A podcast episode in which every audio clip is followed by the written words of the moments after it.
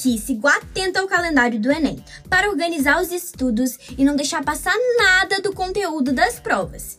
E por falar nisso, o professor de biologia Celso Ribeiro nos ajudará a desvendar os assuntos de ecologia e meio ambiente. Gente, são temas mega importantes, não só para as provas, mas para a vida.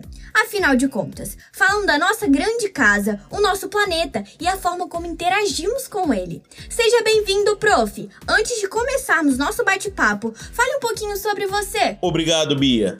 Que presente participar do podcast. Agradeço a minha unidade e a gerência educacional pelo convite. Sou professor marista há 13 anos, onde leciono no Colégio São José Tijuca, no Rio de Janeiro. Sou formado em Ciências Biológicas, me especializei em ensino de ciências e biologia e também ensino de jovens e adultos. Recentemente, concluí o mestrado também na área de educação e difusão em biociências. Nossa, prof, então você é mesmo a pessoa certa para conversar com a gente sobre ecologia e meio ambiente. Vamos começar com um tópico que é bem cobrado na prova: os ciclos biogeoquímicos. O que são? Qual a importância deles e em que condições aparecem? Bia, os ciclos biogeoquímicos são extremamente importantes para a manutenção da vida dos seres no meio ambiente. Um assunto clássico nos vestibulares que faz a interdisciplinaridade entre a biologia e a química e que, por sinal, tem uma grande incidência nas provas do Enem. Aproveito para lembrar que este assunto pode ser encontrado no Sistema Marista de Educação, módulo 1, capítulo 3, a partir da página 11. Para entender melhor o que são os ciclos biogeoquímicos, vamos começar pelo significado das palavras. Todos sabem que a palavra ciclo se refere a um processo que se renova de forma contínua, de forma constante. Mas e biogeoquímicos? A palavra se forma devido à dependência de vários fatores necessários para o ciclo acontecer. Ou seja, os ciclos dependem dos seres vivos, daí o termo bio, do meio ambiente, daí o termo gel, e dos elementos químicos presentes no meio, daí o termo químico, biogeoquímico. Existem basicamente dois tipos de ciclos, o gasoso e o sedimentar. O gasoso é aquele que tem a atmosfera como reservatório para acontecer, ou seja, usando o ar do ambiente para se movimentar. Já o sedimentar é aquele que utiliza a crosta terrestre para ocorrer, ou seja, os ambientes terrestres, os solos, para se movimentar. Lembre-se que há uma interdependência entre eles. Além disso, precisamos conhecer os elementos químicos que realizam essa movimentação nesses tipos de ambiente. Além da substância água, os principais elementos que circulam são o oxigênio, o carbono, o nitrogênio, o fósforo e o enxofre. Não minimizando a importância dos demais, darei destaque especial aos ciclos do oxigênio, carbono e nitrogênio. O ciclo do oxigênio e o ciclo do carbono estão interrelacionados, interagem entre si. Citando alguns exemplos, há a absorção de carbono pelas plantas durante o processo de fotossíntese, em forma de CO2. Processo este que, pela fotólise da água, libera O2 para a atmosfera. Já durante o processo de respiração aeróbia, há a absorção de O2, seguido da liberação de carbono na atmosfera em forma de CO2. Na decomposição da matéria orgânica morta, ocorre liberação de CO2 para o ambiente. Para ocorrer a combustão, a dependência do gás O2, que é um gás comburente. Da combustão ocorre a liberação de CO2 para o ambiente. Bia, nesse momento, e ainda sobre o assunto combustão, aproveito para salientar sobre a questão das queimadas de florestas que ocorrem no Brasil e em diversas partes do mundo, assim como as clássicas abordagens sobre queima de combustíveis fósseis em geral. Situações responsáveis pela liberação de grande quantidade de CO2 um gás estufa, para a atmosfera. O ciclo biogeoquímico do nitrogênio é um dos mais cobrados nas provas vestibulares e do Enem. É fundamental o conhecimento das sequências do ciclo de nitrogênio: fixação, amonificação, nitrificação, desnitrificação. chamam a atenção da participação de diferentes espécies de bactérias em todas as etapas desse ciclo. Sugiro muito a revisão atenta desse ciclo, que se encontra a partir da página 22, no capítulo 3 do Sistema Marista de Educação. Percebam, portanto, que os ciclos biogeoquímicos representam o movimento dos elementos químicos entre os seres vivos e seu ecossistema. Nada é estático, há um fluxo, um movimento contínuo.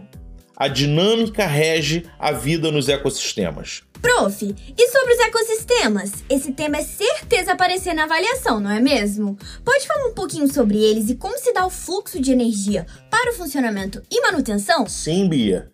Esse é um tema muito recorrente nas provas do Enem.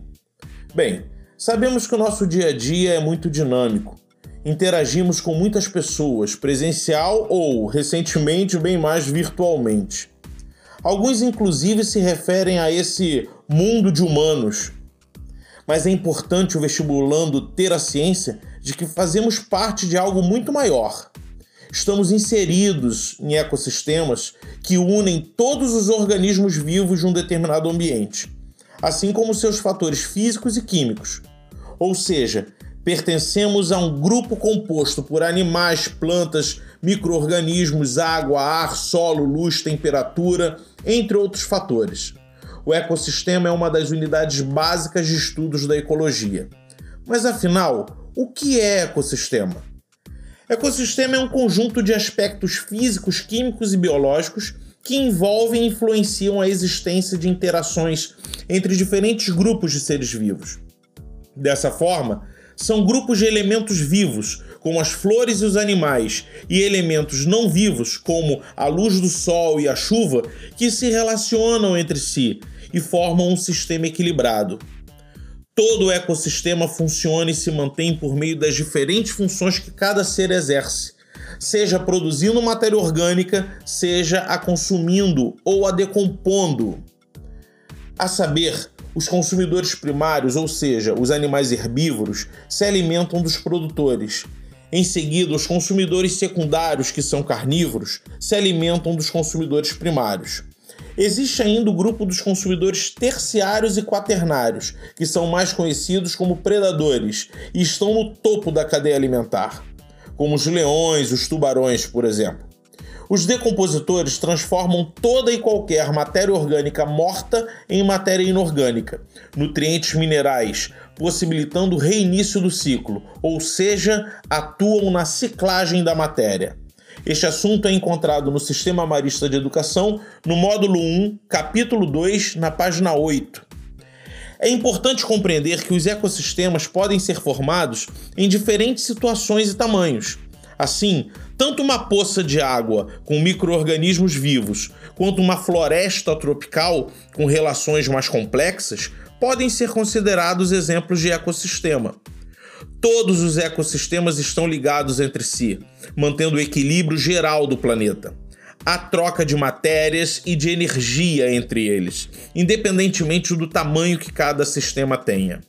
Falando em energia, é importante a compreensão de que todos os ecossistemas mantêm um fluxo de energia e ciclo de renovação dos elementos que os compõem. É por meio da fotossíntese que ocorre a mais importante transformação de energia, a transformação da energia luminosa do Sol ou de qualquer outra fonte em energia química. Por meio da cadeia alimentar, a energia atravessa o ecossistema. Sendo assim, a cadeia alimentar inicia-se com os seres produtores com o máximo nível de energia, que, passando pelos consumidores, diminuindo a cada nível trófico. Por isso, inclusive, dizemos que o fluxo de energia em um ecossistema é unidirecional e decrescente. Gente, que bacana, prof! Olha, eu ouvi dizer que o Enem, além de cobrar esses assuntos, costuma trazer problemas ambientais em destaque. Pode nos falar, a partir da sua experiência com as provas, quais costumam aparecer e os novos? Bia, que bom você ter abordado esse assunto. O Enem, ao longo de sua existência, tem mantido o hábito de verificar as habilidades do vestibulando com conhecimento em si. Por exemplo, o Enem verifica se o candidato tem a habilidade de avaliar impactos em ambientes naturais, considerando interesses contraditórios. Em outras questões, o Enem tem verificado se o candidato tem a habilidade de analisar perturbações ambientais, identificando fontes, transporte e destino dos poluentes, ou prevendo efeitos em sistemas naturais, produtivos ou sociais. Ou seja, Bia, problemas ambientais são um dos principais focos do Enem. E justamente por serem esses problemas consequências diretas da intervenção humana nos diferentes ecossistemas da Terra, sendo causadores de desequilíbrios no meio ambiente, comprometendo assim a qualidade de vida, é que são tão abordados em provas em geral. Em outras palavras, é o resultado desastroso da ação antrópica na natureza, poluir rios que cortam regiões mineradoras com o despejo de metais pesados e lama tóxica, desmatar florestas e regiões de preservação ambiental, as quais são responsáveis pelo equilíbrio térmico e purificação do ar local, vazar petróleo em plataformas em alto mar, extrair madeiras de forma ilegal, queimar material orgânico em grande quantidade, o que aumenta a concentração de CO2 na atmosfera jogar lixo em locais inapropriados, poluindo não só a vegetação, mas contaminando também o lençol freático. No sistema marista de educação, essas ações antrópicas são abordadas com o título Grandes Impactos na Natureza, no módulo 2, ao longo dos capítulos 4, 5 e 6. E as consequências do desequilíbrio ambiental? Bem, temos ciência que todas as consequências refletem de forma extremamente negativa, tanto para o meio ambiente quanto para os seres que nele habitam. Listo algumas delas. Mudanças climáticas. Uma vez que há maior concentração de gases de efeito estufa na atmosfera, como dióxido de carbono, gás metano, óxido nitroso, haverá consequentemente a intensificação do efeito estufa, provocando assim mudanças climáticas da Terra. Morte da vida marinha.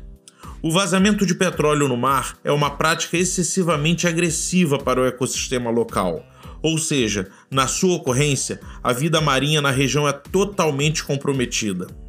Redução das áreas verdes. O desmatamento de florestas reduz drasticamente as áreas verdes no mundo. Infelizmente preocupantemente, a floresta amazônica sofre com intenso desmatamento nos dias atuais. Diminuição da qualidade do ar. A queima excessiva de combustíveis fósseis, seja em automóveis, seja em processos industriais, polui o ar com gases nocivos à saúde, o que consequentemente reduz a qualidade do ar respirado nos grandes centros urbanos. Bia, citei algumas, entre outras consequências que refletem diretamente e negativamente na saúde e no equilíbrio da vida. Sensacional! A nossa relação com o meio ambiente é fundamental, né, prof? De que forma os examinadores podem perguntar sobre isso? Ah, Bia, agora você foi no cerne de um dos maiores desafios atuais: a relação do ser humano com o meio ambiente. No passado, o mundo se desenvolveu baseado inteiramente em um modelo não sustentável, caracterizado essencialmente pelo uso excessivo de combustíveis fósseis. Nesse contexto, é interessante o vestibulando já associar essa forma irresponsável de progresso com a poluição causada por ela, o que reflete diretamente no aumento dos problemas ambientais um tema muito recorrente tanto no Enem quanto em outros vestibulares tradicionais, não somente por ser um assunto multidisciplinar envolvendo outros componentes curriculares, como geografia, biologia, química, entre outros, mas também por ser um tema influente na vida, na conscientização, nas atitudes das pessoas. Desenvolvimento sustentável é uma das expressões mais usadas nos dias de hoje, quando se refere ao meio ambiente e à urgente conscientização de sua preservação. Essa expressão é utilizada para caracterizar um modelo econômico que consiga conciliar o avanço econômico à preservação dos recursos naturais. Para a Organização das Nações Unidas, o desenvolvimento sustentável é aquele que satisfaz as necessidades presentes sem comprometer a capacidade das gerações futuras de suprir suas próprias necessidades. Em outras palavras, o ideal de sustentabilidade rege a busca por qualidade de vida, a exploração de recursos e o crescimento econômico de países, sem esquecer das necessidades das futuras gerações. Apesar de ser um conceito relativamente novo, o termo é utilizado já há algum tempo, principalmente quando se refere aos países subdesenvolvidos.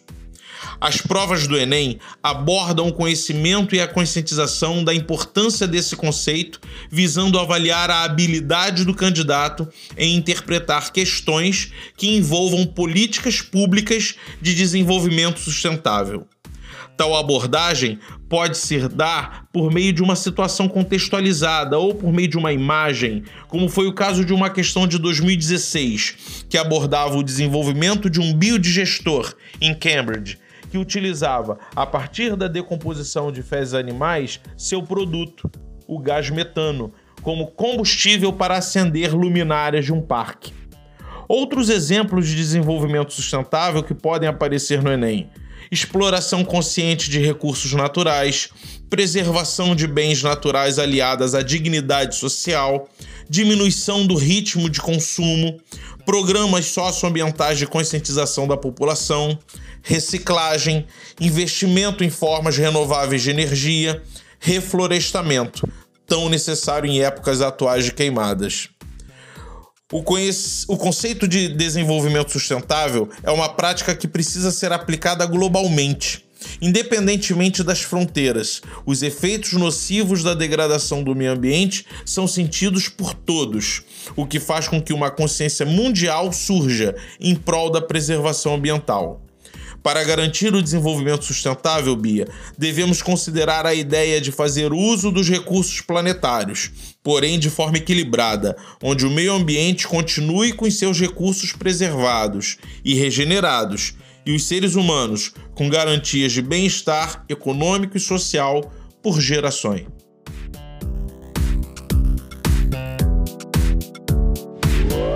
Super Dica Enem! Prof, agora chegou o momento de você compartilhar aquela super dica para a prova. Estamos ligadíssimos! Bem, Bia, nesse momento tomo por base um levantamento das últimas provas do Enem. Para esse recorte, fiz uma análise estatística desde a prova de 2014 até a última edição em 2019. Neste momento, tomando o desequilíbrio ecológico como ponto de partida, ouso criar aqui um enredo voltado ao conteúdo do meio ambiente que perpassa pela biologia celular e também pela genética. Faço aqui uma provocação. Vamos lá.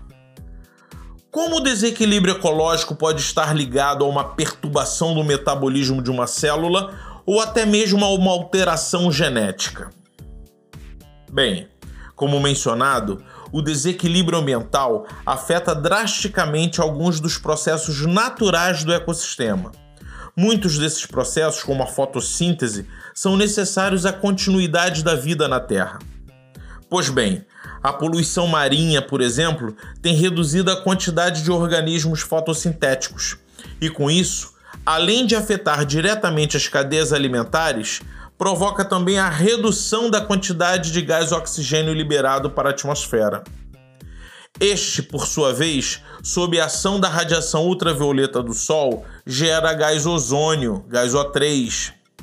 Entre outros fatores, a redução da liberação de gás oxigênio altera o equilíbrio da natural reação química entre os gases oxigênio e ozônio, provocando diminuição na formação de gás ozônio o que tem levado à diminuição na espessura da camada de ozônio, possibilitando assim a entrada de maior quantidade de radiação ultravioleta, um poderoso mutagênico, ou seja, capaz de provocar alterações no material genético, podendo produzir novas proteínas que podem gerar perturbações no metabolismo celular e a formação de diversos tipos de tumores ou câncer. Percebam, tais alterações ocorrem não somente em animais, como também em vegetais, que ao sofrerem mutações em seu material genético podem reduzir o número de indivíduos por morte, provocando a diminuição das áreas verdes. Perceberam o contexto e a relação entre os assuntos? Mas eu não posso deixar de citar o necessário conhecimento sobre alguns assuntos de fundamental importância e recursividade nas provas do Enem, como a intensificação do efeito estufa, que é um dos exemplos mais notados dos desequilíbrios ambientais. Isso porque a sua alteração causa aumento da temperatura média do planeta, algo que é percebido e sentido de maneira mais fácil pela população, pelos seres em geral. Assim como a alteração do pH dos rios o ecossistema de um rio é muito prejudicado quando há alteração em seu pH, como acontece, por exemplo, nos grandes lagos das hidrelétricas, que têm seu pH alterado com a morte de árvores de áreas invadidas pelas águas. Uma outra causa de desequilíbrio ambiental é o despejo de metais pesados em rios e lagos, onde ocorre a assimilação e o acúmulo dessas substâncias ao longo de uma cadeia alimentar caracterizando assim o fenômeno de bioacumulação, no qual os últimos consumidores de uma cadeia apresentam maior índice de concentração de contaminantes. Esse assunto está presente no módulo 2, capítulo 5, página 21 do Sistema Marista de Educação. Importante você dar uma revisada. O aumento da incidência de chuvas ácidas, por exemplo, quando há o aumento da poluição do ar, há também o aumento da ocorrência de chuvas ácidas, já que elas são influenciadas pela taxa de concentração de óxidos ácidos na atmosfera. E para concluirmos, cito também a elevação da temperatura das águas do mar. Há estudos científicos comprovando que a temperatura da água do mar está se elevando anualmente devido à intensificação da poluição humana. Esse fato é explicado uma vez que os oceanos, que são os reguladores térmicos da Terra, passam a absorver mais quantidades de calor gerado no planeta, fruto da queima de combustíveis fósseis e queimada de florestas e regiões de preservação ambiental. Obrigada, prof, por participar do nosso programa. Com certeza faremos a prova de biologia com sucesso. E para quem quiser continuar aprendendo com o prof Celso, tem vídeo dele no YouTube no canal Marissa Centro-Norte. Não perca! Eu sou a Bia Bose e esse foi o nosso podcast de hoje. O programa é uma produção do Marissa Centro-Norte. Te espero na semana que vem. Até lá! Beijos de luz!